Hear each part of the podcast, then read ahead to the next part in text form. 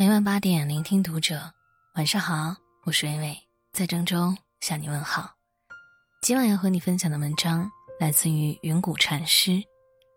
父亲的大格局，母亲的好情绪，就是一个家最好的风水。孔子给予译者上说：“人道之心，必有夫妇；家和日子旺，才能人和事业兴。”一个家庭最大的财富。不是家财万贯，而是家风流传。父亲的格局、母亲的情绪和一个和睦的家庭氛围，决定子女的未来和家庭的兴旺。父亲的格局决定了子女未来的高度。司马光说：“父之爱子，教以一方。”父亲对孩子的爱，就是告诉孩子何为正道。而子女未来的路，取决于父亲的眼界和格局。梁启超子女九人，无不成才，堪称真正意义上的精英家庭。有学者称赞他为中国家教第一人。为何这么说？来看看他的九个子女就知道了。长女思顺，诗词研究专家，曾任中央文史馆馆长；长子思成，著名建筑学家，中科院院士；次子思永，著名考古学家。中央研究院院士，三子思忠，西点军校毕业；次女思庄，著名图书馆学家；四子思达，著名经济学家；三女思义，曾任中国红十字会对外联络部主任；四女思宁，南开大学；五子思礼，火箭控制系统专家，中科院院士。近代名人子女不成才的很多，满门才俊。绝不是偶然。梁启超从不干涉子女的选择，而是以朋友的身份，用自己的经验为孩子出谋划策，听取他们的建议，并尽到自己的一份责任。例如，三子梁思成喜欢考古，但考古专业在当时相对冷门，并不被人看好。梁启超却十分支持儿子的兴趣，并安排他就读考古专业。梁启超曾说：“假如有人问我。”你信仰什么主义？我便答道：我信仰的是趣味主义。他的这种人生观约束自己的同时，也影响着子女。但梁启超也不是完全放任自流，他认为教子之道靠言和爱两个字，理智之言，情感之爱，二者缺一不可。一次，年幼的梁思永和一位小朋友打架，虽然错不在思永。但梁启超仍然严厉批评了儿子的行为，并问儿子三个问题：有没有必要打架？怎样与对方和好如初？再碰上这类事儿该怎么处理？直到思勇给出了满意的回答之后，梁启超才让思勇吃午饭，之后还亲自带着思勇去跟小朋友道歉。在梁启超这样的教育之下，梁思勇成了著名的考古学家，并且。获选为第一届中央研究院院士，正是因为父亲独有的高度，才成就了一门三院士、九子皆才俊的佳话。人常说，格局决定结局，一个人的结局不只影响了自己人生的高度，还决定了子女的未来。《三字经》上讲：“子不教，父之过。”父亲是家中的一座山，山因行走势，因势走形。一切行皆由山所定，而父亲的眼界和格局就是这座山的风骨，子女之事皆从风骨而来。父亲的格局不是能力和财富，而是为人，他的眼界和胸怀会在潜移默化中传递给孩子。父亲的格局越大，子女就越出色。鼠目寸光的父亲，永远教不出抱负不凡的子女。母亲的情绪决定了子女内心的温度。有道是：“观一人而知其家，观一母而知子之德行。”子女的性格德行，从母亲身上便可窥探一二。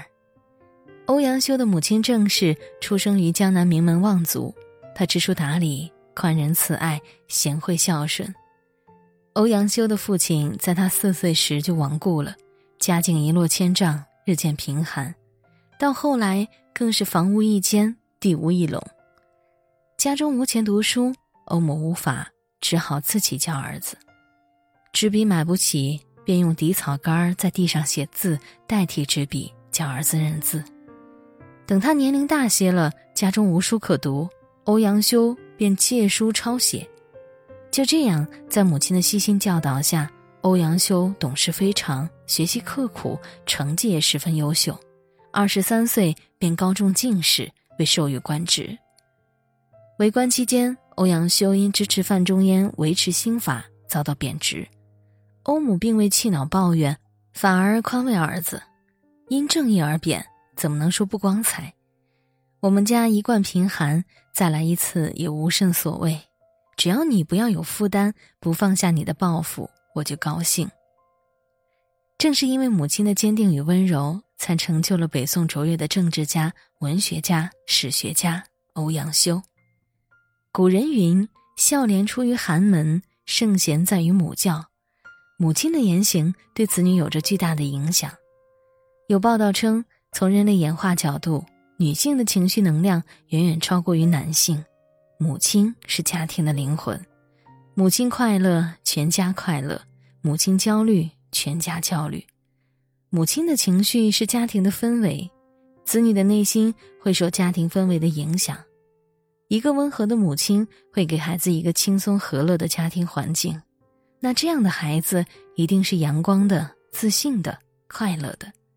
反之，一个愤怒的母亲，孩子会愈发的焦虑、敏感、自卑，而这种性格会追随孩子的一生，成为心底里抹不去的阴影。